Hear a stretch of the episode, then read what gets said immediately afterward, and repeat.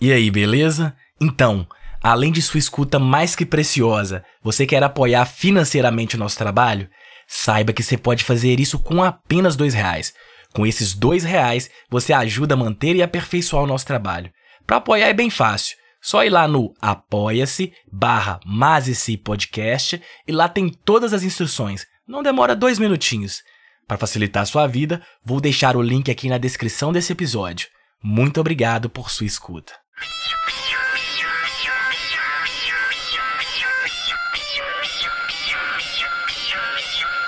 Então, uma teoria crítica da Constituição, ela parte, sobretudo, de uma crítica a esses dualismos, né?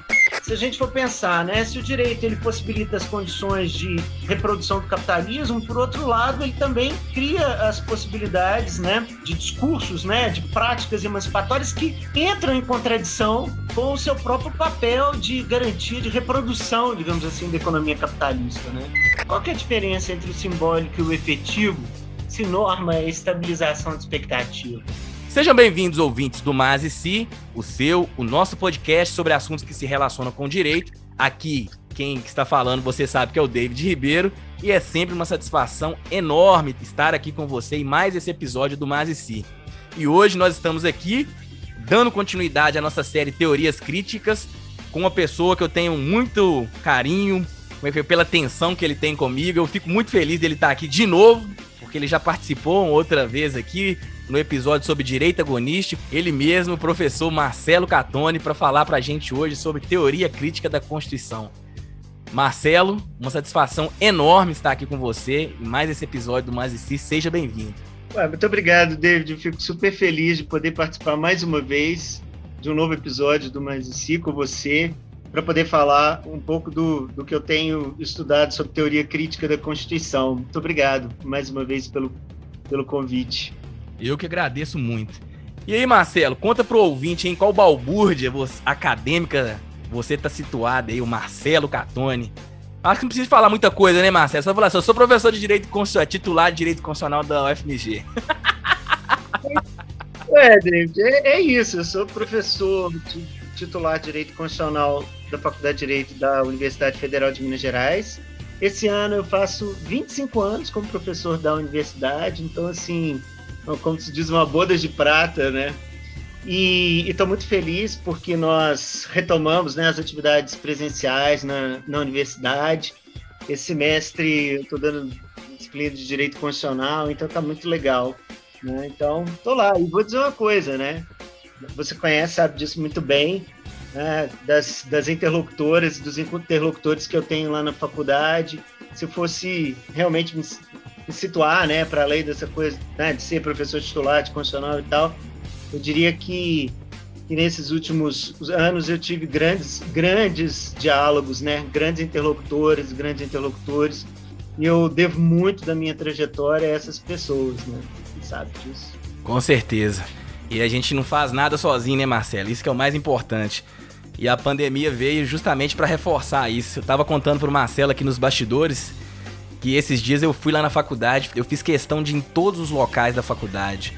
Eu fui no terceiro andar, território livre, passei nas escadinhas ali, fui lá e tirei foto, fui lá no 16 andar do prédio da pós, desci ele todo a pé, passei nas salas de cada sala que eu ficava, só pra ver, nossa, isso aqui fez muito mal a gente tá longe disso aqui, né? Então, ouvinte, você já sabe quem tá aqui conosco para falar de teoria crítica da Constituição. Vai lá nas redes sociais do Mazici curta a página do Mazici no Instagram e no Twitter, dá aquela passadinha lá no seu tocador de podcast preferido e dá aquela avaliação esperta pra gente depois é só apertar o play.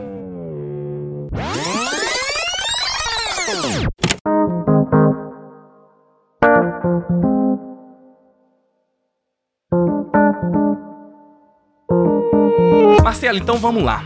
Eu tenho uma dúvida Inclusive, eu já até mencionei no início da nossa discussão aqui nos bastidores, uma coisa que o ouvinte não presta muita atenção e às vezes não dá atenção é que os bastidores às vezes tem muita coisa boa que acontece lá, né? E eu confessei pro Marcelo aqui que eu não. O livro do Marcelo que trata desse tema se chama Contribuições para uma Teoria Crítica da Constituição. E aqui eu já queria chamar atenção pro Marcelo e fazer uma pergunta para ele: o que, que significa uma teoria crítica? E o que, que em que medida uma teoria crítica da Constituição se distingue de uma teoria da Constituição tão somente? Você poderia desenvolver esse caminho aí só para a gente é, iniciar essa conversa, Marcelo? Sim, claro. Bom, você estava falando do livro, né? Na sua origem, ele foi publicado a partir da, da tese de titular que eu defendi, né?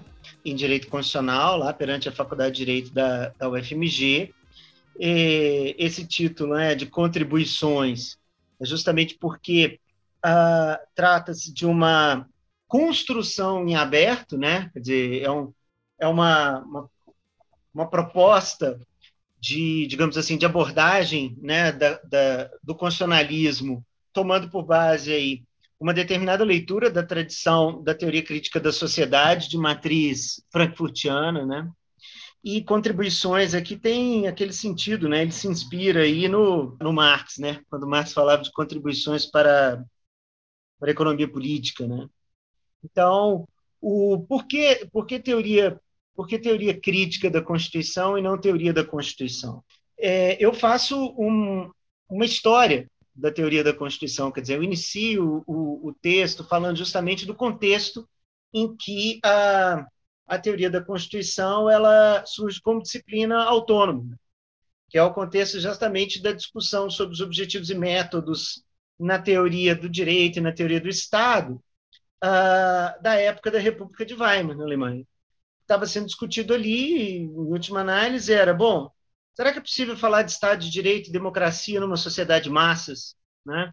O grande desafio de uma Constituição como a Constituição de Weimar, né, que seria exatamente a construção de um Estado social de direito, que do ponto de vista do Hermann Heller, por exemplo, tinha uma, uma dimensão transformadora, né, e não apenas conciliatória, vamos dizer assim, é, e essa, essa disciplina, né, a teoria da, da, da Constituição, ela, desde o início, ela foi marcada por, por três grandes questões. Afinal de contas, o que é a legalidade constitucional? Em que sentido que a gente pode compreender a questão da legitimidade das constituições?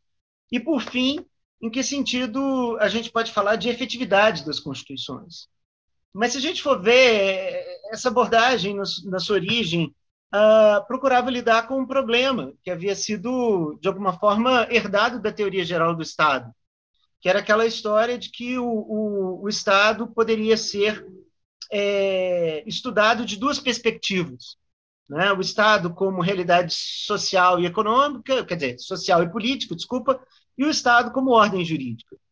E, e a gente sabe que os autores importantes, como Kelsen, como Schmitt e etc., vão, de alguma forma, tentar superar, é, superar esse dualismo metodológico que estava presente na obra, eu acho que uma das grandes obras do final do, do, do século XIX, que, de alguma forma, sintetiza um pouco os debates sobre teoria do Estado ao longo do século XIX, que é esse livro do, do Jelinek. Né?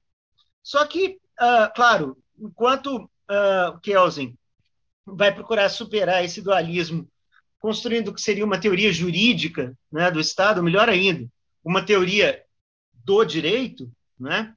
Uh, o Schmidt, por exemplo, uh, num primeiro momento, vai construir uma teoria decisionista, né? e, sobretudo, muito marcada por um certo particularismo cultural e tal. E, e é interessante que tem toda uma tradição que ou reproduz esse dualismo, digamos assim, Constituição, Estado, direito, numa perspectiva social e política, e outra de uma perspectiva propriamente jurídica, mas sem uh, mostrar como é que essas duas perspectivas elas dialogam. E quem, de alguma forma, procurou superar esse dualismo, acaba, digamos assim, adotando uma perspectiva mais unilateral, como eu estava falando, do Kelsen ou do, ou do Schmidt. E aí, por exemplo, quando você pega um autor como Levenstein, por exemplo, vai falar da, né, de uma ontologia das constituições e tal, ele, uh, por mais sofisticada que, que seja a proposta dele, ele ainda reproduz esses dualismos, né? Então, uma teoria crítica da Constituição, ela parte, sobretudo, de uma crítica a esses dualismos, né? Procurando mostrar como é que o constitucionalismo, né, ele se e a sua normatividade se inscreve ainda que, par, ainda que parcialmente na, na própria realidade social, né? Uh, e aí a ideia, então, de tensão ou mesmo de contradição entre o constitucionalismo né, e os processos políticos, sociais, econômicos no interior da própria realidade da sociedade. Eu acho que esse é um ponto de partida fundamental para poder entender a proposta de uma teoria crítica da Constituição. Essa ideia, né, ela foi desenvolvida num diálogo de muito tempo com o professor Menelik de Carvalho Neto e, e mais e mais recentemente, engraçado que quando a gente fala de recentemente, é nos últimos 10 anos, né, de diálogo, de trabalho conjunto, por exemplo, com um professor como, como Davi, né, como Davi, como Davi Gomes. Né? E, e quando Davi, por exemplo, fala de uma teoria da Constituição como teoria da sociedade, né, eu posso dizer que, que o diálogo que a gente tem tido e as críticas que ele fez, a primeira versão publicada da tese e tal, é, enriqueceram muito a perspectiva do que eu tenho desenvolvido ultimamente. Né? Então, por exemplo, quando o Davi vai dizer né, que, as que as constituições modernas, né, elas tanto, digamos assim, elas institucionalizam tanto as condições de reprodução da economia de troca capitalista, quanto as condições de uma aprendizagem social, né, que encontra o seu lugar no interior de práticas comunicativas contrafaticamente livres de coerção, quer dizer, aquilo que você estava dizendo nos bastidores, né, essa tensão entre uh, imperativos sistêmicos e ideais emancipatórios, né? Uh, eu incorporo isso justamente para poder dizer que a Constituição não lida apenas com a, as relações entre direito e política, né? Mas que há todo um substrato, há todo um substrato socioeconômico ali em questão, né? E o que eu vou dizer no final das contas é o seguinte, olha, de alguma forma inspirado na teoria estruturante lá do Friedrich Miller, né? De que legitimidade, de que legalidade, legitimidade e efetividade estão implicados no conce num, num conceito de, de, constitucionalidade, né? E que uh, uma Constituição ela é efetiva, quer dizer, ela é legítima, né? E efetiva enquanto, enquanto na verdade ela é objeto de uma disputa, né?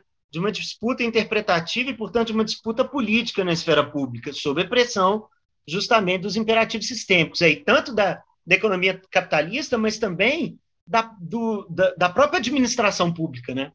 Você que é agora professor de direito administrativo, né? que os imperativos uh, sistêmicos, né? Uh, e aí a inspiração é no, no Habermas mesmo, são não apenas né, uh, os imperativos sistêmicos da, da, economia capitalista, mas também de uma administração pública que tende a se autoprogramar e, portanto, a se, a se desgarrar mesmo, a se desvincular uh, de uma esfera pública mais ampla, fonte de legitimidade, então, portanto, do exercício do poder coercitivo do Estado. Né? Então, é, é eu tenho caminhado bem nesse sentido, para te falar a verdade. Eu acho que a gente pode detalhar um pouco o que, que isso pode significar, né? Com certeza. E é justamente sobre isso que eu queria falar agora, assim. A primeira versão do livro foi em 2017, não foi isso? Exato, exato.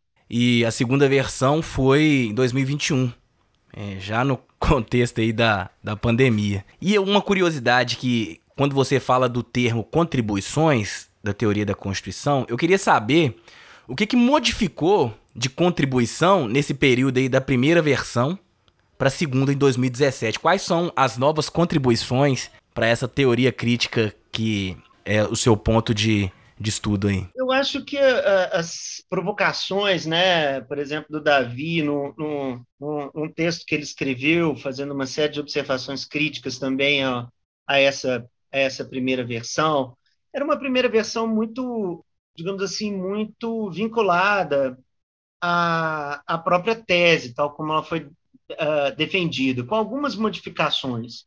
Já essa, já essa segunda versão, como eu coloco aqui bem na, na apresentação do texto, ela, na verdade, vem. Ela foi revisada e foi ampliada, né? para acolher, em parte, críticas, observações e sugestões feitas né, por interlocutoras e interlocutores, mas também ela serviu para explicitar ainda mais certos pressupostos teóricos, entendeu? Então, eu acho que, embora no capítulo 5, né, no tópico que exatamente apresenta, não, que seria, e aí eu digo, né, para uma teoria crítica da, da Constituição, quer dizer, eu não tenho a pretensão de apresentar uma teoria, quer dizer, a teoria crítica da Constituição, mas contribuir para uma teoria crítica da Constituição. Ali eu já dialogava, por exemplo, com, entre outros autores, com um autor muito importante da primeira geração da Escola de Frankfurt, que é o jurista Franz Neumann. Né? E o Franz Neumann, por exemplo, quando vai escrever sobre o significado social dos direitos fundamentais na República de Weimar, ele faz toda uma reflexão sobre a Constituição do Trabalho, quer dizer, aquelas aquelas cláusulas constitucionais que tratam do direito do trabalho.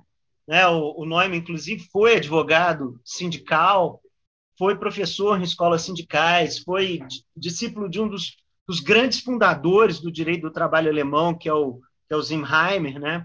E o Neumann também chama atenção para a Constituição Econômica, para a parte econômica da Constituição de Weimar. Né? Ah, por exemplo, quando a Constituição de Weimar fala que que a finalidade da Constituição econômica é a garantia de uma, de uma existência digna. Né? E desde 1934, nós temos, de alguma forma, nos inspirado na, na Constituição de Weimar para dizer que, os, que a finalidade da ordem econômica e financeira, como no caso da Constituição de 88, só a gente dá uma lida lá no, no caput do artigo 170, é exatamente a garantia das condições de uma existência de uma existência digna, né? Então, assim, o que eu aprofundei um pouco mais aqui são as tensões mesmo, ou como eu prefiro chamar aqui, já com, com o próprio Marx, né, de contradições mesmo.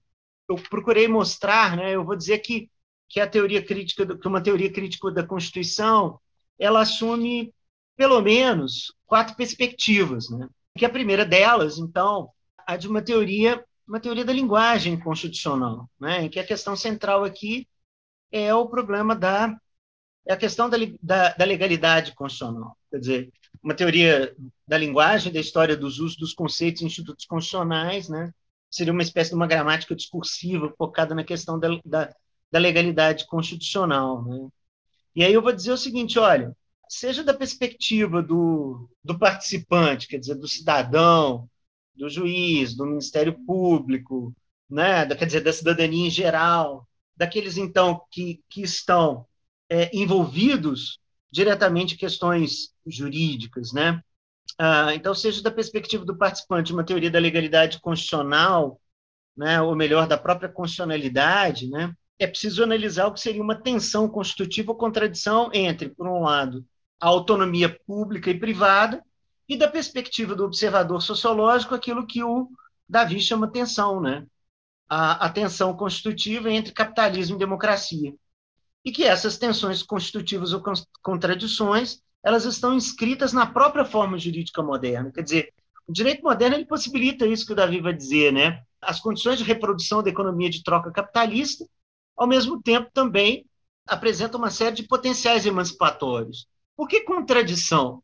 Porque, na verdade, aí no sentido, no, no sentido marxista, né, essa contradição ela é produtiva, né, uh, em que, se a gente for pensar, né, se o direito ele possibilita as condições de reprodução do capitalismo, por outro lado, ele também cria as possibilidades né, de discursos, né, de práticas emancipatórias que entram em contradição com o seu próprio papel de garantia de reprodução, digamos assim, da economia capitalista, né?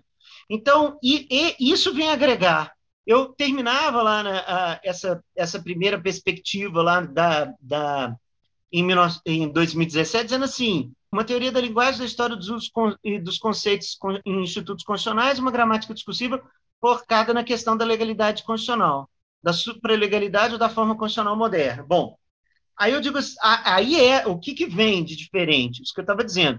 Em outras palavras, seja da perspectiva do participante, né, uma tensão entre autonomia pública e autonomia privada. Da perspectiva do observador, a tensão entre capitalismo e democracia. Né?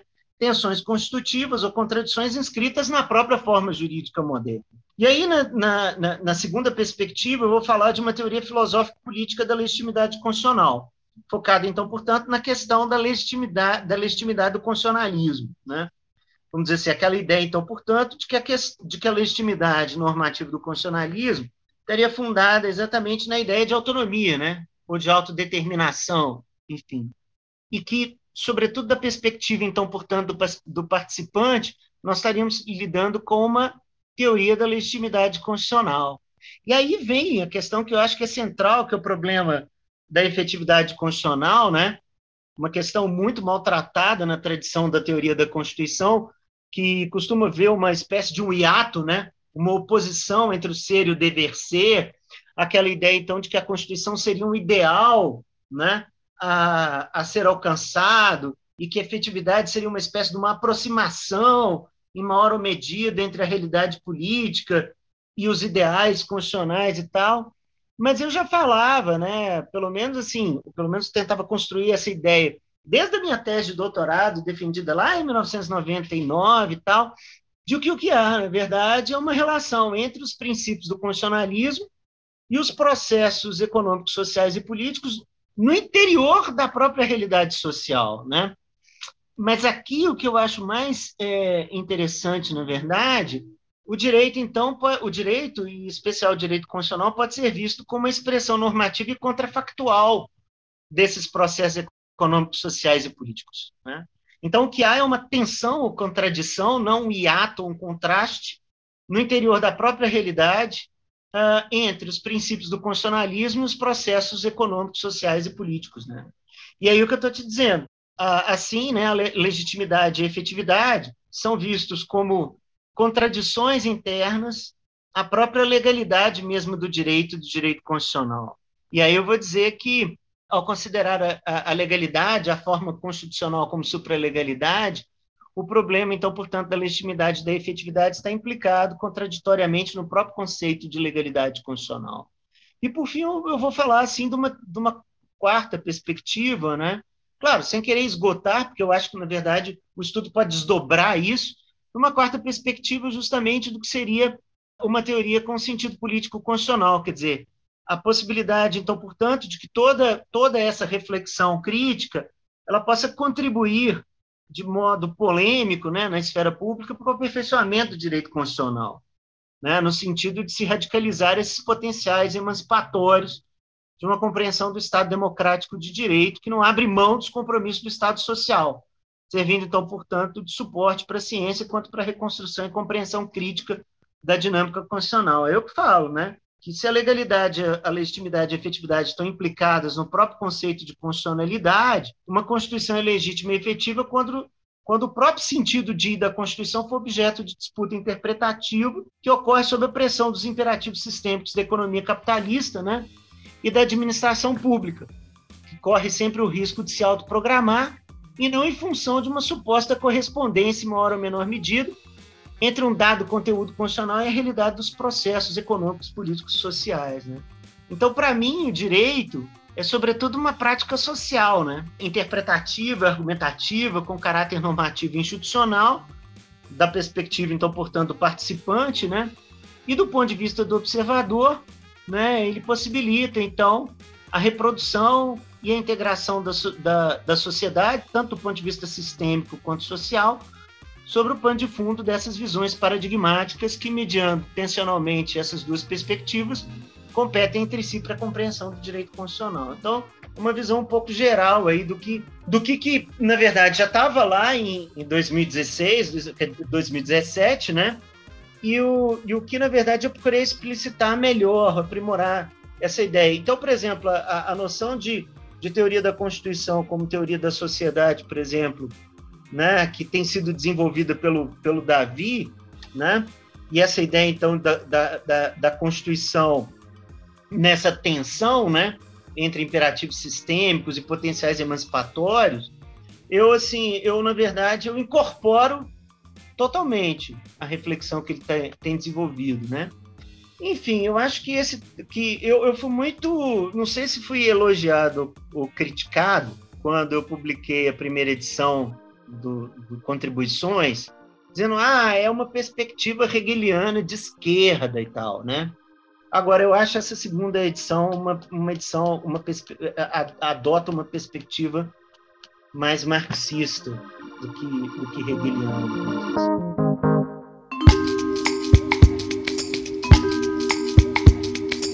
curioso das teorias todas que estão passando aqui para essa série E quando a gente fala de teoria crítica e o André Coelho foi muito feliz em fazer essa genealogia da ideia de teoria crítica, dizendo que é praticamente impossível você fazer uma teoria crítica não voltando a Marx, porque é ele que traz essa questão da crítica, né? Da, das teorias críticas, assim, né? E o Davi também acerta muito quando ele traz esse conceito, inclusive que ele vou usar na tese e tudo. Eu fico um pouco. Como é que eu falo? Tava conversando com o Almir ontem, isso lá no, no Maleta, antes de ontem. Que eu acho engraçado quando o pessoal fala que tem que acabar com o direito, né? Eu falo assim: o direito tem todos os problemas. Eu, quanto uma pessoa negra, velho, com todas as críticas que eu tenho ao direito, você acha que eu sou louco de falar para acabar com o direito? É o único resguardo com problemático que eu tenho que vai me permitir, pelo menos, criticar, ter um ponto de segurança, sabe? Eu vou e pego o exemplo do, do racismo mesmo, né? É, eu pego o exemplo do racismo, eu falo assim, ó. Ô, gente, quando a Constituição tá ali com todos os problemas interpretativos que as pessoas podem tensionar dela, quando a Constituição coloca ali na, é, como direito fundamental que racismo é crime, é o Estado brasileiro, é a comunidade brasileira dizendo que reconhece que ele errou no passado. Então não tem que se insurgir não, contra a reparação histórica, não. E reconhece que a sociedade brasileira é ainda racista. Entendeu? É, que isso o, mesmo. Né? E, e, que nós temos que lutar contra isso, né? É, e o exemplo que eu dou, eu vou e falo assim, gente, vocês querem acabar com o direito? Vai lá no Vicentão, na ocupação do Vicentão, e vai lá e fala pro pessoal assim, estranho aí não vale para nada. Tipo, vocês não podem mais lutar pelos seus direitos, né? É. Porque isso é fazer o, o jogo da classe dominante. Acho é. isso. Eu acho isso empobrecedor. Quando você, quando você tá conseguindo pagar um gás, uma luz, é legal falar isso, né? Você tá comendo bem. é legal falar para acabar com o direito, né? Agora, quando você não tem nada, você tá na situação de resistência e, e ficar na resistência não é nada bom. Quem gosta de ficar falando que gosta de resistência é quem tem, tá muito bem, né? Nós, nós temos que resistir, mas quem vive na resistência não gosta de estar na resistência. Não, é o próprio é. Marx, por exemplo, que o próprio Marx, por exemplo, Engels também, que vai dizer que a, a, a luta é uma luta por direitos iguais, mas direitos efetivamente iguais, né? Hum. Que, que garantem uma igualdade material, uma igualdade de condições materiais para o exercício desses direitos, né? É muito, é muito. Eu fico, fico eu às vezes eu não vou rir, né? Porque às, às, vezes as pessoas entendem errado, mas eu fico assim, como que eu, uma pessoa que se, me situa nessa situação que eu me encontro, vou falar assim, não, direito para mim não vale merda nenhuma. Tudo bem, Luiz Gama também para ele entendia lá que naquele período do século XIX o direito tinha todos os seus problemas, mas era justamente naquela linguagem que ele tinha que atacar. Né? Ele fez, eu acho que o que ele fez, o que ele fez bem demais, foi exatamente explorar essas contradições internas. Isso, isso. É explorar isso. essas contradições internas, jogar o, jogar, digamos assim, jogar o direito de, de alguma forma explorar e, e, essas potencialidades que o próprio, próprio direito, mesmo a sociedade escra, escravagista, né, uma sociedade escravocrata, tinha, né? Até porque a escravidão, a escrav, a, nós estamos falando da escravidão moderna, né? Sim. E não, e não tanto da escravidão e não tanto da escravidão antiga, traz aí uma série de, de nuances, né? Eu acho que é importante de resgatar. E aí é, é a gente, eu fico pensando nisso assim quando penso em, eu acredito que o direito ele pode ser, ele pode ser instrumentalizado para para maldade, mas ele também pode ser instrumentalizado para para dizer, olha, quando a Constituição, enquanto documento, diz lá essa questão do que a gente está falando do racismo aqui, há todo um aprendizado social histórico durante esse tanto de Constituição que teve, só a última que foi reconhecer isso. Por trás daquele tem inúmeras lutas, né? Muitas pessoas que morreram, perdendo suas liberdades, e não tem como você fazer uma análise desse tipo de igualdade sem qualquer tipo de crítica, gente. Olha, assim, eu, eu concordo muito com concordo muito lá com Adorno, quando ele dizia assim que o caminho da justiça é a injustiça, quer dizer, essa aprendizagem social com o direito, né, de longo prazo, é uma aprendizagem também da negação do direito. É uma, aprendiz, é uma aprendizagem que, que vem da negação da liberdade, da negação da igualdade, da reiv, das reivindicações de igualdade e de liberdade que foram negadas. De tal maneira que eu, eu costumo sempre dizer, né? A gente pode dizer o que não é liberdade, o que não é igualdade. Porque o que seja liberdade e igualdade, isso é algo que é insaturável está aberto à interpretação, a nova luta, novas lutas políticas, sociais, econômicas, enfim. Mas a gente sabe, depois de duzentos e tantos anos de constitucionalismo, que não é liberdade, o que não é igualdade. Enfim, então, assim, e esse aprendizagem é um, é um aprendizado com negativo, com aquilo que nos é negado. É, e o mais legal é o seguinte, né? Que quando a pessoa nega isso, eu acho que ela. eu já te ouvi falando isso, o Almi também fala, que quando a pessoa fica negando demais, ela cria mais expectativa na Constituição que a gente mesmo, às vezes, né? Sim, porque na verdade, assim, é achar, por exemplo, que, que um texto constitucional supostamente melhor, mais bem escrito do que o nosso, por exemplo, seria capaz de, num passe de mágica, resolver todos os problemas, como se o problema da negação de direitos, da, viola, da, da violência, né, da violação da liberdade, da igualdade, da dignidade das pessoas, pudesse ser resolvido pela edição de um novo texto. Quer dizer, como se o descumprimento das normas, né, fosse resolvido com mais norma. E não, é, é uma ilusão isso, né? Ou como a gente diria, uma esclerose, né? Isso que você estava dizendo. Ah, porque esse texto ele não é, sei lá, esse texto constitucional não é efetivo. Como se, na verdade, a norma fosse, fosse texto. Né? É, e que um texto melhor, mais bem escrito, é que seria efetivo. Gente, isso passa pela luta social, pela mobilização política das pessoas, por uma mudança de cultura institucional, né? Enfim, pelo reconhecimento daquilo que nos foi historicamente negado nesses últimos mais de 500 anos. Né? Eu costumo falar com os meus alunos, sabe, David, se alguém quiser entender o contexto histórico, por exemplo, em que foi elaborado o artigo 5 da Constituição, leia o ato institucional número 5. Né? O ato institucional número 5, ele só reconhecia um direito, o direito de propriedade privada. E mesmo assim, o proprietário tinha o ônus de provar que a sua propriedade havia sido adquirida por meios lícitos. Porque até o, o, o habeas corpus, né, que é considerado assim, com, há toda uma discussão sobre qual que é o, o, o avô dos direitos fundamentais, né, o habeas corpus e, e a liberdade religiosa, né? Até o habeas corpus, né, que é o direito mais direito ao habeas corpus, que é o mais, direito mais básico do básico do básico, ele era negado.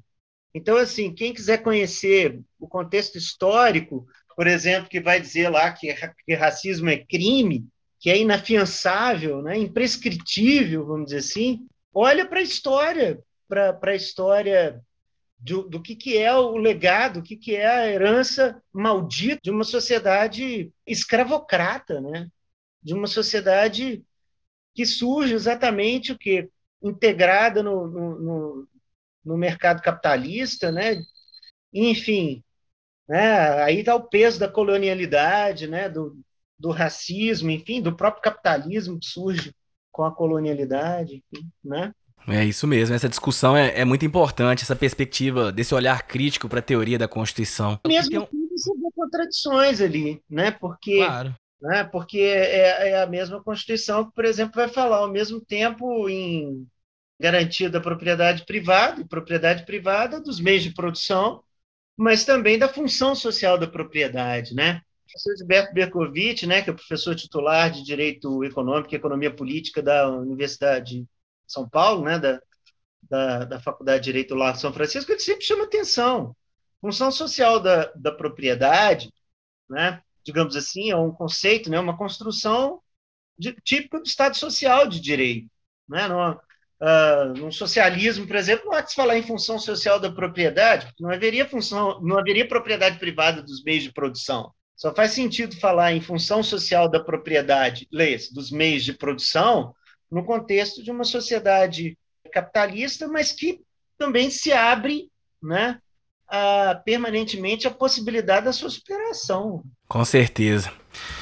Inclusive, o professor Berkovitch, já estou esperando ele aqui para um episódio do Mazesi.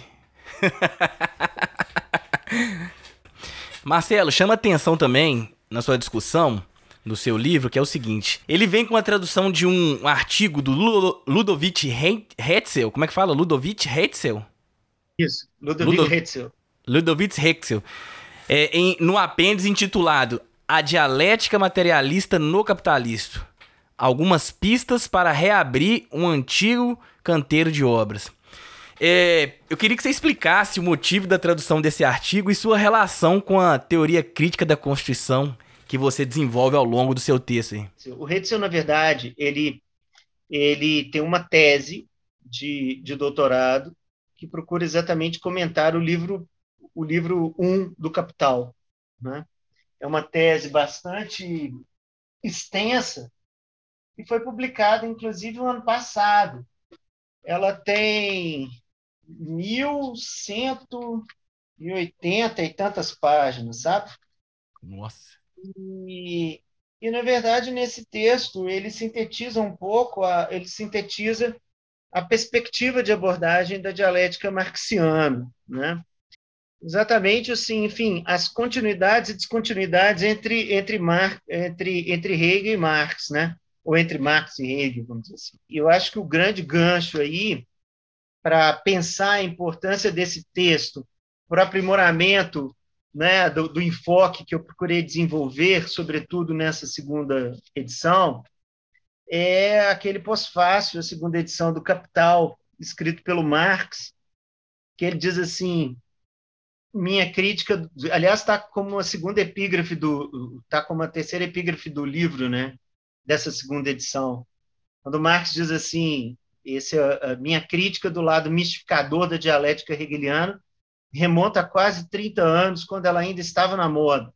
Mas quando eu elaborava o primeiro volume do Capital, os enfadonhos, presunçosos e medíocres epíganos, que hoje pontificam na Alemanha culta, acharam-se no direito de tratar Hegel como bom Moses Mendelssohn tratava Spinoza na época de Lessing, como um cachorro morto. Portanto, declarei-me publicamente como discípulo daquele grande pensador, quer dizer, como discípulo do Hegel, né? E no capítulo sobre a teoria do valor, cheguei até a flertar aqui e ali com seus modos peculiares de expressão. A mistificação que a dialética sofre nas mãos de Hegel não impede em absoluto que ele tenha sido o primeiro a expor de modo amplo e consciente suas formas gerais de movimento. Em Hegel, né, a dialética está sobre a cabeça, é preciso revirá-la para descobrir o núcleo racional sobre o invólucro místico. Né? Então, uh, o que o, o Hetzel, na verdade, procura mostrar né, essa continuidade, descontinuidade entre o Hegel e o, e o Marx, para caracterizar, inclusive, aquilo que, que Marx, de alguma forma, herda de Hegel e naquilo que a dialética marxiana ela se diferencia da dialética do Hegel. E é interessante que o mote, né, texto, quer dizer, o ponto de partida do texto, é aquele aforismo do Lenin, né? Está lá nos cadernos que, do Lenin que ele escreveu sobre a ciência da lógica do Hegel.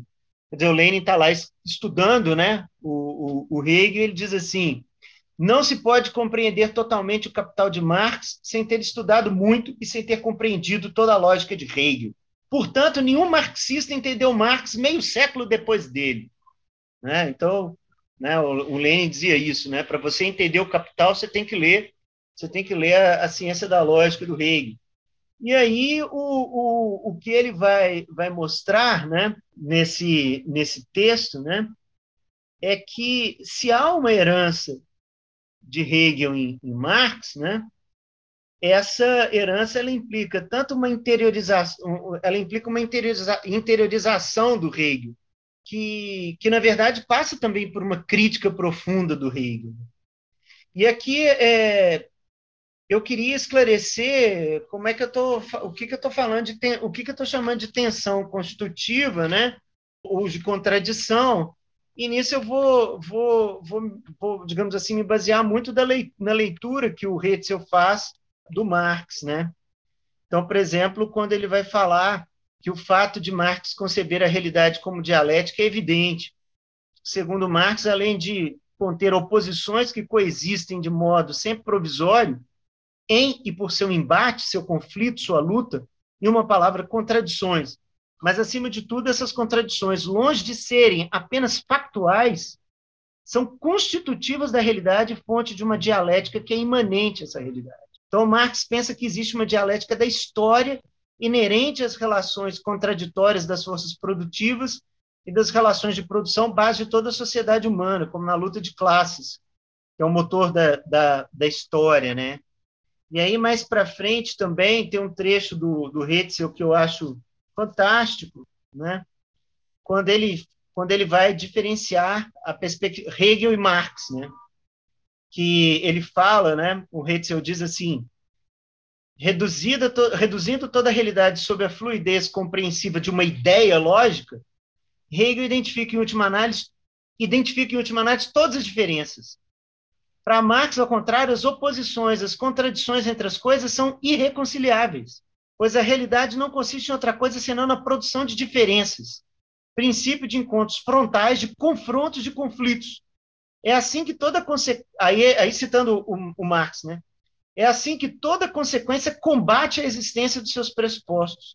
E aí o Heitzel diz, e é por isso que o movimento dialético objetivo, quer dizer, não apenas uh, subjetivo, ou seja, do, do, pensamento, mas da própria realidade, nunca pode ser reduzido ao círculo de uma simples causalidade recíproca. Então, dialética não é interdependência, mas consequência que nega os seus próprios os seus próprios é, pressupostos, né? Então, quando eu estou falando de, quer dizer, tensões constitutivas, de certa forma, pode ser lida como essas contradições irreconciliáveis na produção de diferenças, de, de encontros frontais, de confrontos, de conflitos. Né? Então, eu achei essa leitura do, do Heitz uma leitura muito rica, na verdade.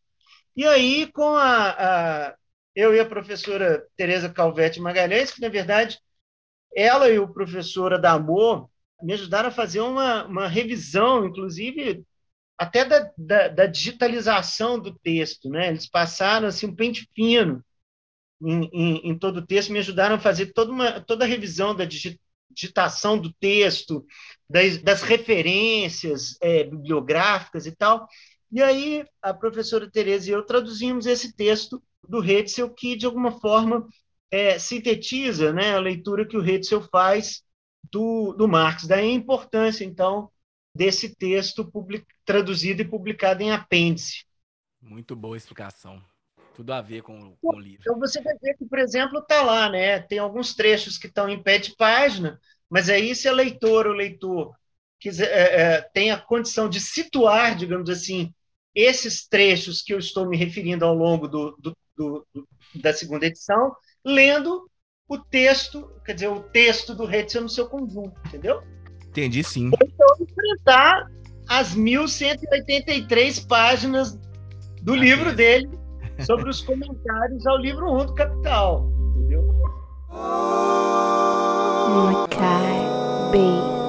Ô Marcelo, eu queria é, insistir um pouco na, naquela primeira parte, porque eu queria, você falou, a gente poderia aprofundar mais. Eu queria entender um pouco por que as contribuições a teoria crítica importam? E quais são os ganhos explicativos que, elas, que ela possui, que essas contribuições possuem, a, em relação à abordagem tradicional e o que elas tentam, que elas visam compreender, que elas visam julgar a luz e explicitar, sabe? Queria que você deixasse assim, explicasse. É nesse ponto aqui que a teoria, as contribuições da teoria crítica contribuem mais que a, que a teoria tradicional. Sim, eu tô, na verdade, eu procuro desenvolver o que eu chamo aqui de um enfoque crítico reconstrutivo com ressalvas desconstrutivas. Na verdade, eu estou de alguma forma aqui me inspirando diretamente, como está referido aqui, num texto do Axel Honneth, que está no livro dele que chama Patologias da Razão, que é um diálogo com a tradição da, da, da teoria crítica frankfurtiana, da qual ele, ele faz parte, né? O Honneth faz parte. O Honneth fala de, de, uma, de uma crítica reconstrutiva com ressalvas genealógicas. Né? Então, o que, que ele vai dizer? Ele vai dizer, olha, na tradição de Frankfurt, as, os padrões críticos, quer dizer, os referenciais críticos, eles são imanentes à própria realidade. Quer dizer, então ele não lança mão de critérios a partir dos quais se possa julgar criticamente a realidade social, supostamente metasociais, né? mas são critérios ou, ou critérios normativos, referenciais normativos que são imanentes. Mas esses critérios eles não podem ser compreendidos no horizonte de uma dada tradição, porque como vai chamar, como o, o Ronit vai chamar a atenção, eles têm, eles são marcados por um por um excedente de validade, né? Ah, aliás, o professor Luiz Felipe de Cor, né, que é professor lá na Universidade Federal do Rio Grande do Norte, que foi formou aqui na Faculdade de Direito, tive a felicidade de ser orientador dele na monografia de final de curso. Ele fez o mestrado e o doutorado lá na, na, na, na filosofia e tal. Tem um texto maravilhoso sobre sobre essa tal da ideia do excedente semântico de validade. Na verdade, é aquela ideia que a gente conhece dos princípios, né? De que os, o, os princípios são insaturáveis, né? De que ele, na verdade, de que de que esses critérios, quer dizer, normativos, que essa normatividade ela é aberta a, a novas interpretações, né? A, ao longo das lutas é, o reconhecimento de novos direitos e, novo, e novos sujeitos, né? Sujeitos, e como vai dizer também o feminismo, sujeitos e sujeitas, né? E que o que, que é a, a, a reconstrução? É a possibilidade justamente de explorar esses potenciais, né? É, ao invés de simplesmente reduzir o sentido da, dessa normatividade a uma determinada compreensão tradicional das normas, né, um determinado horizonte hermenêutico de compreensão das normas, essa abertura, então, portanto, à interpretação possibilita exatamente tensionar, explorar essas significações que sempre se desdobram né, ao longo das lutas políticas. Agora, e mais, né? Isso significa, então, portanto, reconhecer que esses, não apenas que esses critérios críticos são imanentes à realidade, ou que estão presentes, como vai dizer o Habermas, ainda que de maneira fragmentária, né, na própria realidade social, mas que eles estão, por outro lado, também abertos à interpretação. E agora, o que, que são as tais das ressalvas genealógicas? Né? Isso tem muito a ver, por um lado, com a, leitura, com a, com a leitura que o Ronnet faz do Adorno, a ideia da dialética negativa, né? E, por outro lado, também com a própria noção de genealogia no Foucault, por exemplo. Né? É o risco, na verdade, de que essa uh, normatividade, ao mesmo tempo imanente e passível de reconstrução em razão desse excedente de validade, seja a todo momento negada, digamos assim, né, no interior das práticas, nas práticas, das práticas sociais. Né? Então, que não, não, não se trata apenas de resgatar, de reconstruir essa normatividade imanente à realidade social, mas também de reconhecer os riscos, os riscos de subversão mesmo, né, de negação desses próprios pressupostos normativos. Então, alguém poderia dizer, ah, é uma dimensão pessimista? Não, é uma dimensão realista mesmo. E aí a ideia, e aí como é que você, você trazendo isso para a teoria crítica da Constituição, a ideia é exatamente contribuir para a superação lá de uma teoria de uma teoria tradicional da Constituição que tá ainda se move um pouco nesse impasse, né, entre entre a normatividade do direito e a realidade político-social, né? E, e da necessidade, então, da superação desse impasse entre o que seria um normativismo universalista e um realismo particularista, né? E aí o que eu vou dizer é que, justamente por não ser capaz de entrever as tensões constitutivas ou contradições que estão inscritas na própria forma jurídica moderna, por um lado, entre autonomia pública e autonomia privada, e por outro, entre reprodução do capitalismo e potenciais emancipatórios, né? e assim, também presente entre normatividade constitucional e a facticidade dos processos econômicos, sociais e políticos, no interior da própria realidade social, esse dualismo, ser, dever ser, perspectiva sociológica de um lado, perspectiva normativista do outro, acho que perde essa perspectiva da história compreendida como aprendizagem social de longo prazo, né? que, por um lado, possibilita reconstruir as disputas interpretativas pelos sentidos normativos de, da Constituição, né? bem como, e aí tem uma questão que eu acho muito importante, né? que a gente precisa agregar algo importante aqui, que reconhecimento, um reconhecimento genuíno de novos sujeitos e de novos direi direitos implica, digamos assim, exigências de mudança nas condições materiais de vida. Então, uh, um reconhecimento de direitos e de sujeitos que não implica mudanças nas condições materiais de vida não é um reconhecimento, é pura ideologia, né? É pura é, retórica, né? manipulação manipulação de um discurso normativo. Quer dizer, reconhecimento como tal exige né, mudança nas condições materiais de vida. Quer dizer, condições exige mudanças nas condições materiais de vida para melhor, né? Essa ideia, então, portanto, da garantia efetiva de condições para uma vida, para uma existência, para uma existência digna, vamos dizer. Então, acho que, na verdade, a, a, perspectiva é exatamente essa, né? É, é, mostrar que há uma tensão, né? uma contradição entre normas e entre normas e fatos no interior da própria realidade. E que a uhum. perspectiva tradicional da teoria da Constituição não é capaz de ver isso, porque ela só vê o quê? Oposições, né?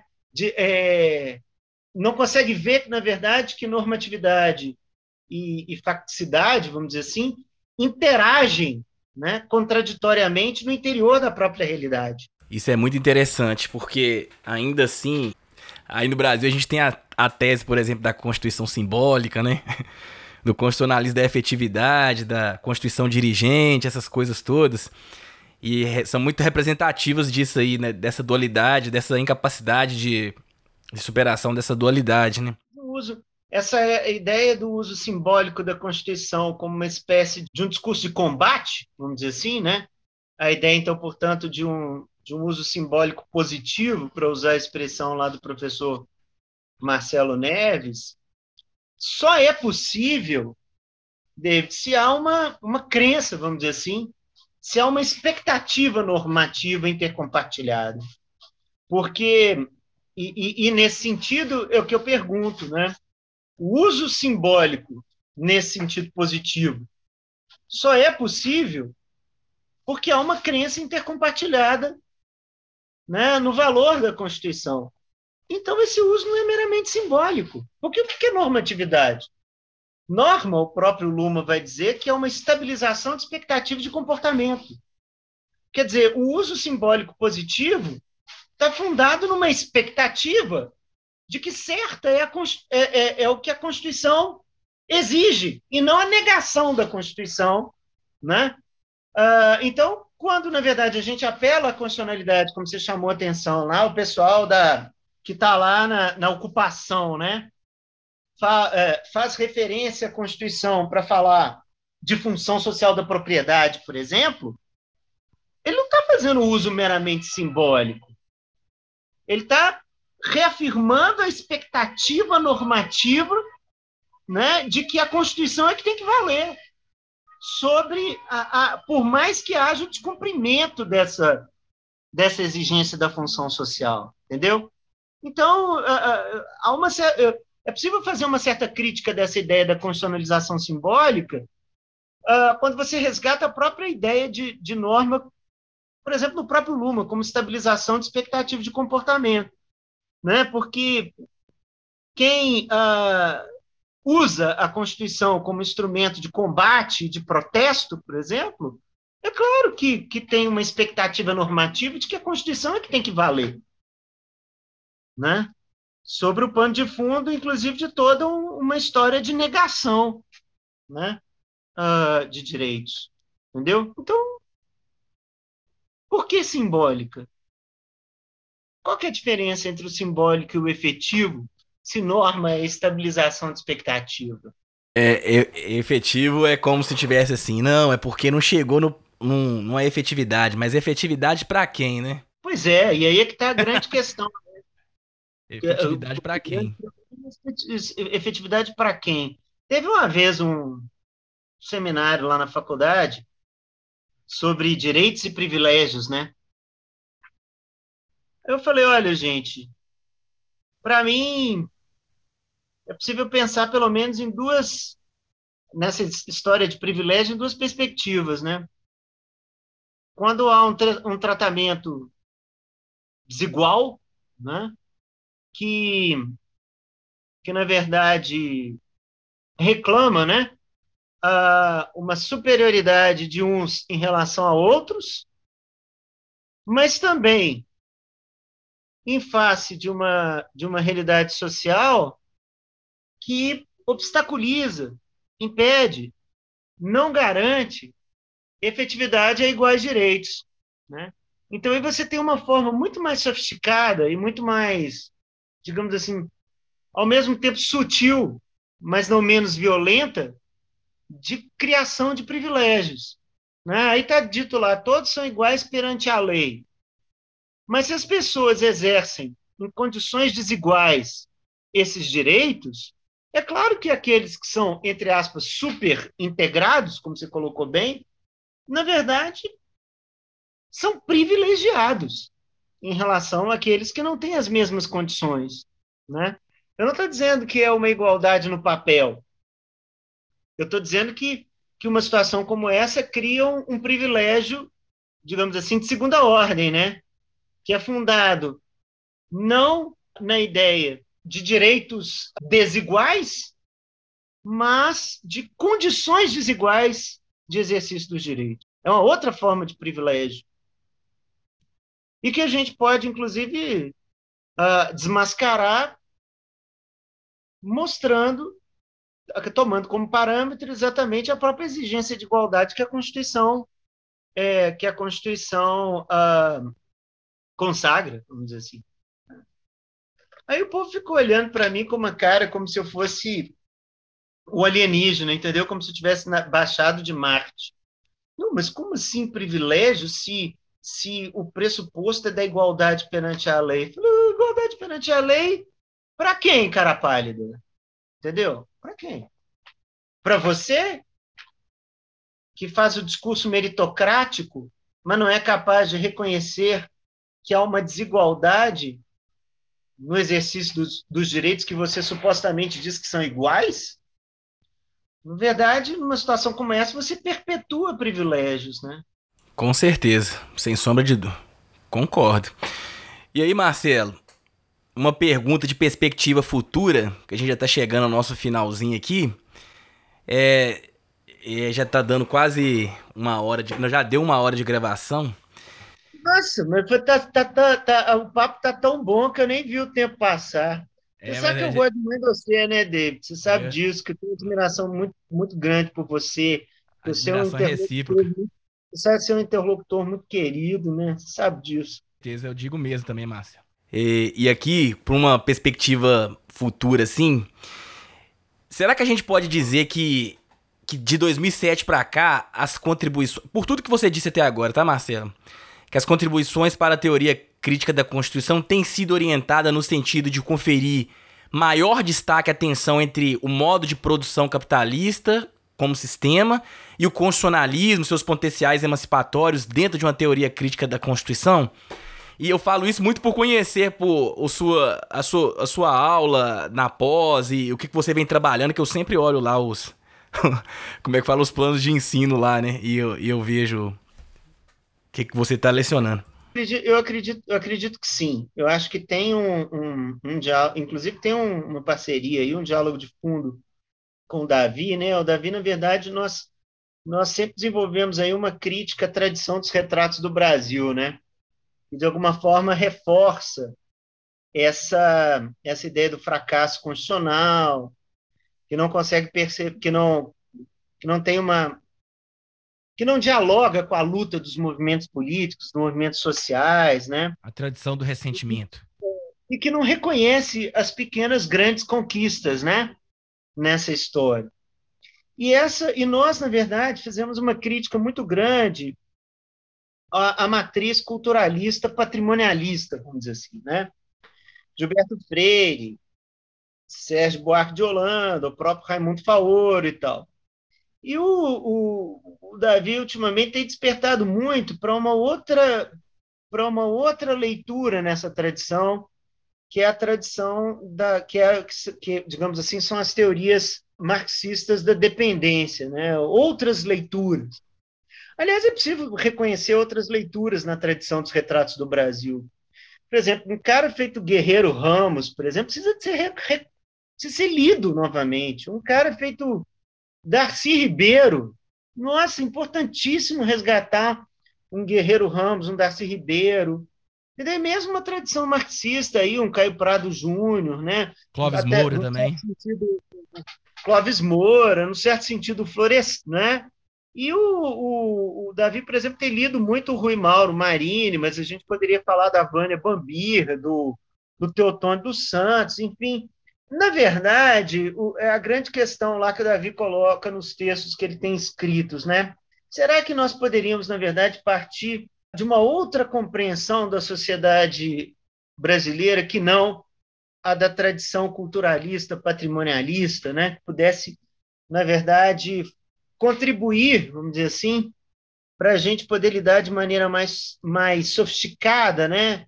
e menos naturalizada, vamos dizer assim, com a realidade, né? com, a, com as realidades sociais, econômicas, políticas e culturais no Brasil, por exemplo. Eu acho que que talvez assim esteja caminhando um pouco para isso, né? É, eu nos últimos tempos eu trabalhei um pouco, fiz um diálogo com o Dúcio. Antes do Dúcio, você vai lembrar disso muito também por causa da, da orientação do, do Igor no mestrado. Um, um, diálogo crítico com a teoria queer, né? Você sabe que eu sou membro do, do colegiado lá da, das formações da formação transversal em teoria cri, é, é, queer, né, e, e, cidadania LGBT da universidade, e também tive a oportunidade ao longo do ano passado de fazer um, um diálogo com a obra do Henrique Dussel, que eu acho que é o grande pensador latino, um dos grandes pensadores, se não for o maior, né, na América Latina, e um dos grandes pensadores, né, no mundo hoje, né, um cara tem escrito, né, tem mais de 80 anos, um cara que tá, tem escrito, dado aula, que eu acho que realmente é uma figura admirável, né? Mas também tenho recuperado essa base da primeira geração da escola de Frankfurt, né? Retomando, eu dei, dei muitos cursos sobre Hegel, sabe? Mas agora estou retomando essas coisas a partir de uma leitura do Marx e tanto é que nesse semestre agora eu estou dando uma, uma, aula sobre, a, a, partir da obra de um, de um marxista muito interessante, que é o Henri Lefebvre, sabe? Que é um cara que levava muito, muito a sério essa, essa, essa herança hegeliana no Marx, mas um cara que dá um diálogo muito legal com a questão do espaço, né? Da cidade. Ah, da cidade enfim, do rural e, e, e do, do, urbano, né? da uma sociologia da vida da cotidianidade, né? Eu acho uma figura sensacional. Ele, ele, eu acho que ele vai dar abertura para alguns diálogos muito interessantes, sabe? É isso. Estou nessa e estou aí nessa feliz, assim feliz de estar tá podendo voltar para a atividade presencial, porque eu senti, assim, senti e sinto muita saudade de vocês, né? É, a gente, na verdade, eu, eu, posso dizer que a gente se faz os nossos, os nossos diálogos, né? São diálogos sempre são e, e diálogos, obviamente, sempre são diálogos críticos, né? E pressupõe duas, né? Essa essa essa dinâmica mesmo de, de, de convergências, de divergências, de aprender com, com, com as diferenças, com o ponto de vista de, do, do, das outras pessoas, né?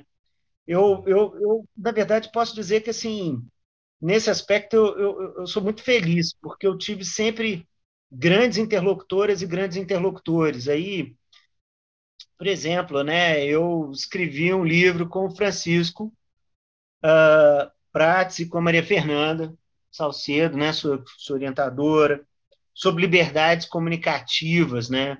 Escrevi um livro sobre impeachment com com Alexandre Bahia com Diogo Baixo Silva, né? Tinha escrito um outro texto bem legal, ah, e outra coisa, né? Esse texto sobre, sobre impeachment, né? Uh, a gente acrescentou na segunda edição parcerias com, com tantas outras pessoas, com Bernardo Gonçalves, com Lene Streck, enfim, com um monte de gente, né?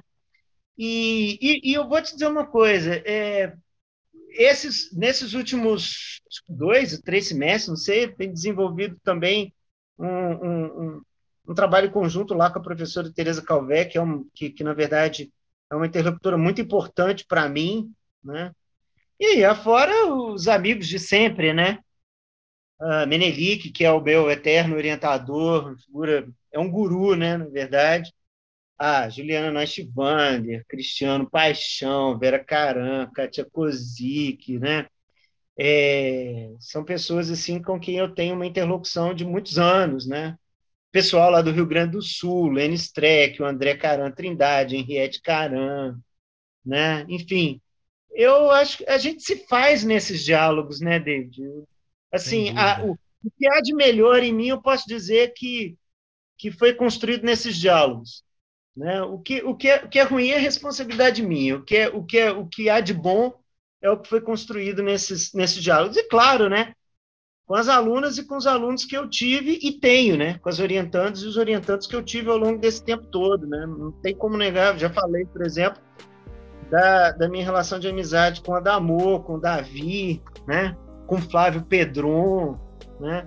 Com Alexandre, com o próprio Diogo, que fez pós-doutorado comigo aqui. Eu fui co-orientador dele lá no Rio, enfim. Sem falar, né? Emílio, Thomas, a gente já escreveu tanta coisa juntos, né? Eu, Thomas, Emílio. Esse grupo, né? Gente, eu devo muito a eles, né? Devo muito a eles e a elas por tudo isso, né? né? Tem a Daniela Muradas também, a gente fala muito sobre o Caixa e tal. É muito, muito legal.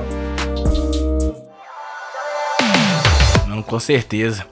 E aí, Marcelo, infelizmente nós estamos chegando ao nosso final aqui. É, é sempre uma grande satisfação ter você aqui no Mazici, mas assim, não é só no Mazici não, é pelos corredores da faculdade também. Nas festas que tem lá na sua casa lá, que todo mundo se reúne. No grupo lá do WhatsApp, inclusive mandar um abraço para todos lá do grupo Teoria Crítica. Todo mundo que tá lá. Eu não vou citar o nome de nenhum, porque tem vários. Eu vou acabar esquecendo. Mas é, citam, é, se todo. É, vai ficar com ciúme. É, com certeza. Então sintam todos e todas. Ali, né? é, é, então sintam-se todas e todos representados na pessoa do Marcelo aqui. É uma satisfação poder fazer parte desse grupo com vocês lá. E aí, Marcelo, é claro que nós vamos. Sem... Não preciso nem dizer isso, que as portas sempre estarão abertas do Mazici para você aqui. Para retornar. Suas contribuições são sempre muito válidas. Dialogar com você sobre essas questões ligadas ao direito constitucional é, é, sem preço. E eu fico muito feliz de mais uma vez estar aqui com você no Mazici.